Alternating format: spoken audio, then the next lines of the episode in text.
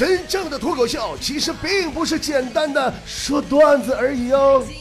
马上就要五二零了，宝宝们，现在开始倒计时，我给你三天的时间，好好考虑要不要和我过五二零。如果你想和我过的话，那也没有用，我还是个孩子。再等十天，我要过六一的。好了，既然快到孩子们的节日了，那么今天的节目里还是跟大伙儿扒扯扒扯我身边那些熊孩子。我身边这几个人啊，你们是知道的，都是单身狗。雪姨有孩子了，两个大儿子啊，老大上小学，二胎刚生不到一周岁。隔壁老王家呢是个小丫头，上幼儿园。昨天晚上啊，我下班路过家小区楼下，看见隔壁老王他闺女给雪姨他儿子给揍了。大儿子呀，一个上幼儿园的小妹妹，比上小学二年级的大哥哥还高出一头，体重是大哥哥的二倍，还给哥哥揍得呜呜哭。这也是没谁了，就是随他随他妈呀。我赶紧过去问去，我说你这孩子还打人呢？隔壁老王他闺女说了，说嗯，他要坐我小自行车，我不带他，他就要给我告我妈，说我打他呢。可是我也没打他呀，我合计反正他也得告状，我真打他一顿吧，省得被冤枉。你说你这丫头是不是你妈的亲生姑娘？但雪一家儿子也不是省油的灯啊，正撕巴呢，突然指着旁边刚刚路过的坨坨说：“你再打我，你再打。”我你长大就长这样。于是乎，原本都被我劝的差不多的俩孩子，后来打的拉都拉不开了。坨坨躺枪，你当雪姨家大儿子善茬呢？前几个月不清明节吗？雪姨跟我唠说波儿啊，别提了，我奶奶都给我托梦了，说今年千万别让他大重孙子再给他上坟了。我说啥？你奶奶大重孙子不是你大儿子吗？咋去年烧钱烧多了，咱奶还没花完呢？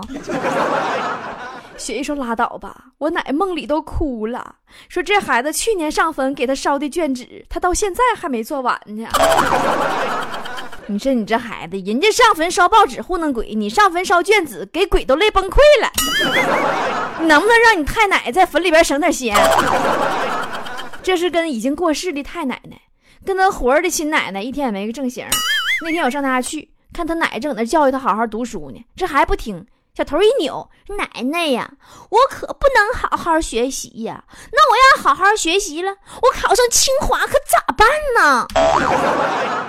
那学费老贵了，咱可负担不起呀！他奶奶说：“你这孩子，你好好学你就行了，学费咱付得起，你别操那心了。”这孩子不乐意了，噌一下从沙发上蹦起来了，指他奶奶鼻子喊呐。你这老太太，你骗人！我早上我管你要一块钱，你都说咱家没有钱。后来好说歹说嘛，他奶给他十块钱，说你上超市，你给我买瓶酱油，剩下钱呢你自己买好吃的。我是眼瞅着这孩子进了超市啊，到货架子上拿了一瓶可乐、一包薯片和一瓶酱油去结账，老板说钱不够，哎呀，为难坏了，反复斟酌呀。在难以抉择的情况下，把酱油放回了架子上。我真希望他回到家以后会依然安好。而隔壁老王他闺女在超市里，那就没有雪一家大儿子那么幸运了。每次老王他闺女在超市里拽着爸爸的衣角说：“爸爸，爸爸，我想吃冰淇淋。”这时候老王都会摸摸女儿的脑袋，叹口气说：“妈妈不在。”咱们吃不起呀！王嫂在家里的形象已经上升到灰姑娘的继母了。那孩子吃啥小食品都不给买。曾经啊，咱北京团有个菠菜不追求妥妥吗？用零食收买隔壁老王他闺女，隔三差五啊，让那孩子给他提供他驼女神的最新情报。直到有一天。刚给这孩子买完一大堆零食，抬头看见坨坨挽着另一个男人的胳膊从超市门口走过，哎呀妈，急眼了，说你这孩子，你告诉我这男的到底咋回事？老王的闺女哇一下就哭了，说叔叔，我坨坨姑姑早就有男朋友呢，但是你送的零食太好吃了，我怕告诉你，你就不给我送了。小孩吃太多零食不好，零食吃多了就不爱吃饭。老王他闺女那段时间吃零食吃的，回家都不吃饭了吗？反正我说句公道话，王嫂那饭做的换我我也不吃。那天做好饭了，孩子孩子不吃，王嫂气坏了，一把把那饭碗呢给抢过来了，冲孩子喊：“你再不吃，再不吃我喂狗了！” 给孩子给喊懵了，说：“妈妈，我们家也没养狗啊。”王嫂把饭碗往老王手里边一塞：“你给我吃了！” 你这你这也行啊啊，嫂子。反正不管咋说吧，隔壁老王他闺女一般人是整不了啊，随根儿啊，跟他妈一样，太邪乎。去年俺们一起去三亚那回，不住一块儿吗？有天我睡午觉睡正香呢，突然感觉脸上一股就是火辣辣的、火刺撩的感觉，你知道不？我睁开眼睛看看，啥也没有啊。琢磨一会儿，我估计可能是幻觉，没捋会我就继续睡，正要闭眼睛呢。就看隔壁老王他闺女拿了个苍蝇拍儿过来了，面目狰狞啊，卯足了劲呐，往我脸蛋上吧唧就一拍呀，老狠了。然后像什么都没有发生一样就走了，只留下我脸上这熟悉的跟刚刚一样的火辣辣的火刺撩的感觉。熊孩子，你过来，我保证不打死你。这说的是我身边的几个熊孩子，走出家门啊，每天也会遇到各种各样的熊孩子，尤其坐公交，我最烦就是熊孩子在公交车上哭，那种哄不好的哭啊。今儿早上上班路上，公交车里还碰见一个呢，熊孩子莫名其妙没有理由嚎啕大哭，他妈就使劲各种方法都哄不住，最后实在没辙了，吓唬那孩子，别哭了，再哭我把你卖了。哎呦我去，那孩子根本不信，唬不住不说，哭更来劲了。我啊，默默的走过去，摸摸那孩子脸蛋说：“大姐，你这孩子咋卖的？现金不够的话，我可以刷卡。”那熊孩子瞬间打住了，就跟被谁摁了停止开关似的，乖乖的依偎在妈妈的怀里，再也不闹了。不要感激我，请叫我红领巾。强子在公交车上也遇见过熊孩子哭，但特别巧，强子呀顺着哭声看过去，那熊孩子的妈妈正是强子高中时候没追到手的女神。孩子瞅那样啊，没满周岁呢，没断奶呢吗？一哭就给吃奶。当时的画面你们可以自行脑补：强子在公交车上偶遇高中时候没追上手的女神，给孩子喂奶。你们能想象当时强子的反应吗？你肯定想不到。你们强哥跑上去一把捏住了女神的咪咪，说：“孩子，叫爸爸，不叫不给你吃了。”你是不是精神病啊？你咋想的？坨坨在公交车上也遇着过熊孩子哭，但坨坨没有我的机智，也没有强子的魄力。坨坨只拥有一颗善良的、随时被人欺负的心。我俩一块坐公交，坐我们旁边啊，有个四五岁小孩哭着喊着非得玩我手机，我没搭理他。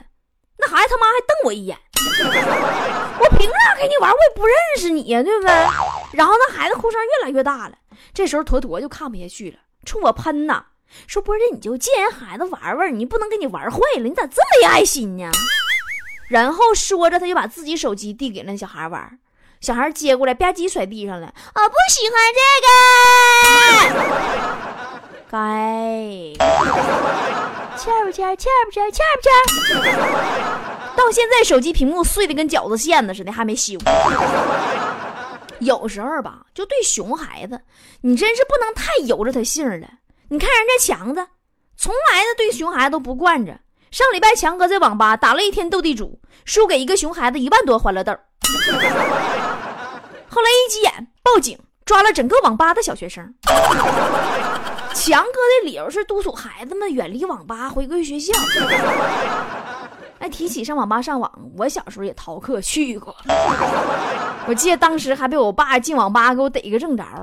我当时反正也不知道咋想的，我就觉着吧，我死不承认那才能过这关。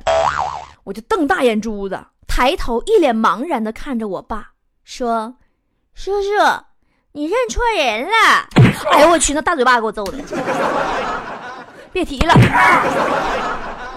但其实小孩子互联网还真是少接触一点好。现在网络上杂七杂八东西太多了，你就不说别的，一个个那洗脑神曲都老耽误孩子学习了。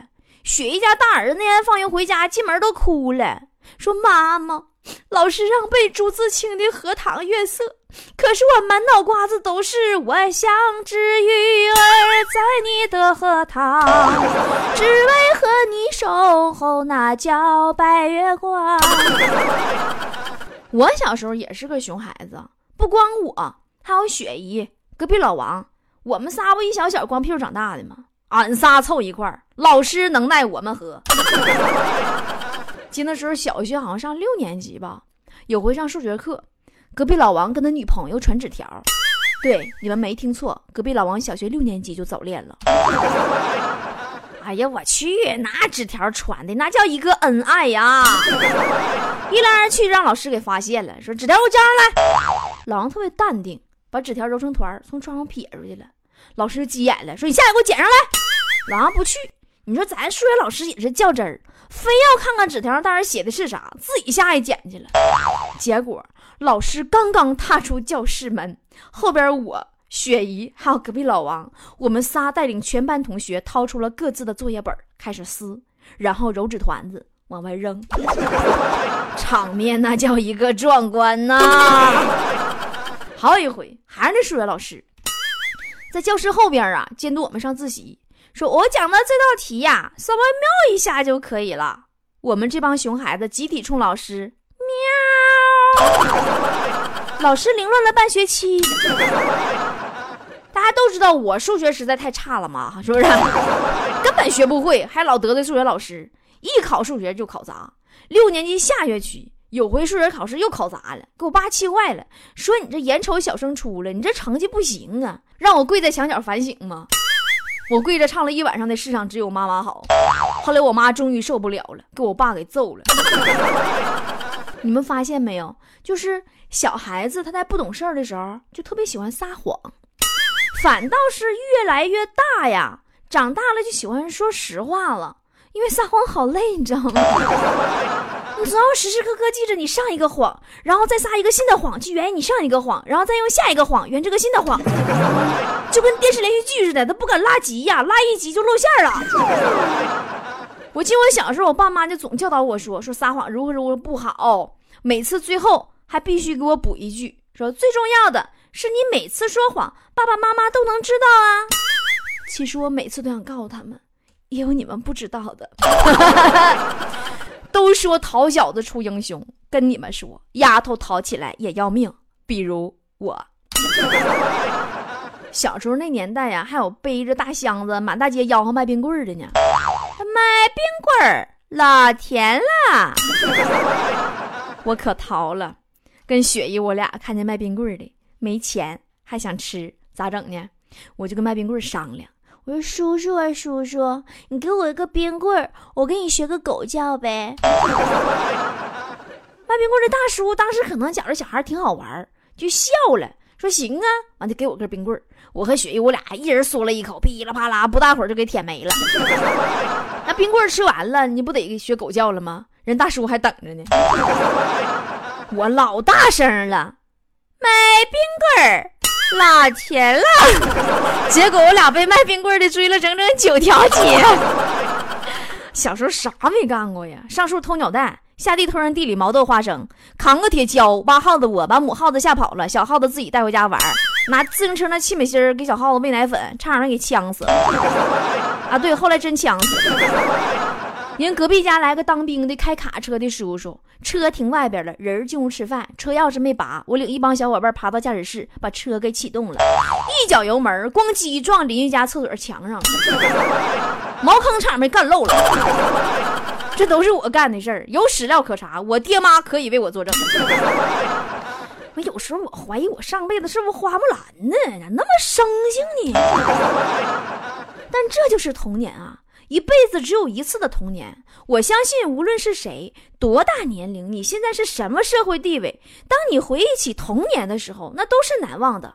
包括我们爸爸妈妈也偶尔会提起童年啊。隔壁老王他爸他妈那真格青梅竹马呀，邻居打下生那天就认识了。两口子这辈子从来不吵架，就斗嘴。但是，一斗嘴，那青梅竹马的童年那坏处就裸露喽。有回正赶上我在他家，老两口也不知道啥事又呛呛起来了。老王他妈指着老王他爸那鼻子大骂：“王狗蛋子！” 我解释一下，王狗蛋子是老王他爸小名。王狗蛋子，你敢说你没把羊粪蛋当成蚕豆吃过？老王他爸面红耳赤啊，说滚犊子！当时谁骗我说羊粪蛋是蚕豆的？老王他妈说：“呸！我怎么知道你会谢？” 每到六一节呀，我都会一边回忆童年，一边傻傻的笑。然后笑过之后，迅速的整理好自己的思路，回到我现实的工作节奏当中来。尤其是这几年，当我接触了一群特殊的弱势群体的盲校的孩子们以后，我发现自己的童年真的是太幸福了。以前哈，从来没感觉到自己小时候可以看童话，可以跳格子，可以打沙包，可以满世界的闯祸，是多么幸运难得的事儿。但当我去年第一次看见盲童们生活的时候，我知道，我的那个看似乱七八糟的童年，对于他们来说，竟然是那么的奢侈。甚至我们毕业以后，觉得对于我们自己来说那么不满意的职业选择，对于他们来说，都是一生。遥不可及的梦啊！因为他们的人生没得选。全国百分之九十九的盲童长大以后的职业方向只有盲人按摩。高级一点的一小部分去学习了钢琴调律，在长春和北京各有一所大学有特殊教育专业。而就算是钢琴调律师这么我们觉得普通的不能再普通的职业，全国能去得上这两所大学的又有几个盲童呢？从去年的六一节呀，我开始为盲童们录制童话和寓言故事，做成光盘和 U 盘送给他们。因为我发现，相对于长大后的出路来说，那个看不见阳光的童年，反而更显得珍贵和快乐。在盲校里的孩子们啊，其实没有我们正常的孩子那么全面的课程。一个盲人朋友跟我说过，说其实全国的盲校有一半以上的都是在做着托管的工作。孩子们真正学到的不太多，对于他们来说，最需要掌握的知识只有给人按摩。去年的六一节，我给盲校送童话的时候，看见教室里盲孩子们听得那么认真，那么专注。其中有一个小女孩啊，长得特别像我小时候。今天我发了一段当时现场的视频，在微信公众号里，视频里就是那个小女孩，脸圆圆的。笑得特别开心，但我一想到他未来的职业方向只有盲人按摩的时候，我的心里就特别的疼。说实话，我没有任何的能力去改变这一切，我也不知道该帮他们做些什么。我只能尽我所能，多录一些他们没听过的童话，来填补他们并不完美的童年。我能做的也只有让他们的童年过得更快乐一些，因为。童年时光，也许是他最无忧无虑的人生体验了。从打去年我们为沈阳一家盲校提供了童话 U 盘以后，今年为了孩子们听着更方便，我们把 U 盘呢改良为了随身携带的 MP3。陆陆续续呀，全国二十几家盲校的孩子们都向我们发出了需求，孩子们喜欢我们，需要我们，我很高兴。但以我现在的能力呀，我是实在供不上二十几家盲校，咱就按一家一百个来计算，二十几家那也不小的数啊。毕竟你们都看见了，我微店里也没卖那么多丰胸精油和千金膏。所以呢，今天我想求大家帮个忙，如果还方便的话，可不可以拿出四十块钱来买一个随身听 MP3，帮助一个盲孩子？每个随身听里都会装满一百个我录好并制作精良的童话故事，由我们各地的菠菜代表大家亲自的送到当地的盲校孩子们手中。孩子们呢，为了感谢叔叔阿姨、哥哥姐姐，他们每人啊为大家准备了一张明信片，上面用盲文亲手写了感谢的话，都是他们亲手一个一个刻上去的，会通过邮筒这种古老的方式邮寄到你的手上。还有就是之前已经在微店众筹购买了童话 U 盘的一百多位爱心菠菜，你的明信片啊已经在路上了，只是传统的邮寄方式有点慢，别着急。孩子们说谢谢你。为盲童众筹购买童话随身听的方法很简单，直接在我的微信公众号里回复三个字“爱盲童”，就可以收到微店众筹购买的链接。感谢的话呀，说多了讨人厌，但最后还要说一句：盲孩子们，拜托我告诉大家，谢谢。每一次都在徘徊孤单中坚强。每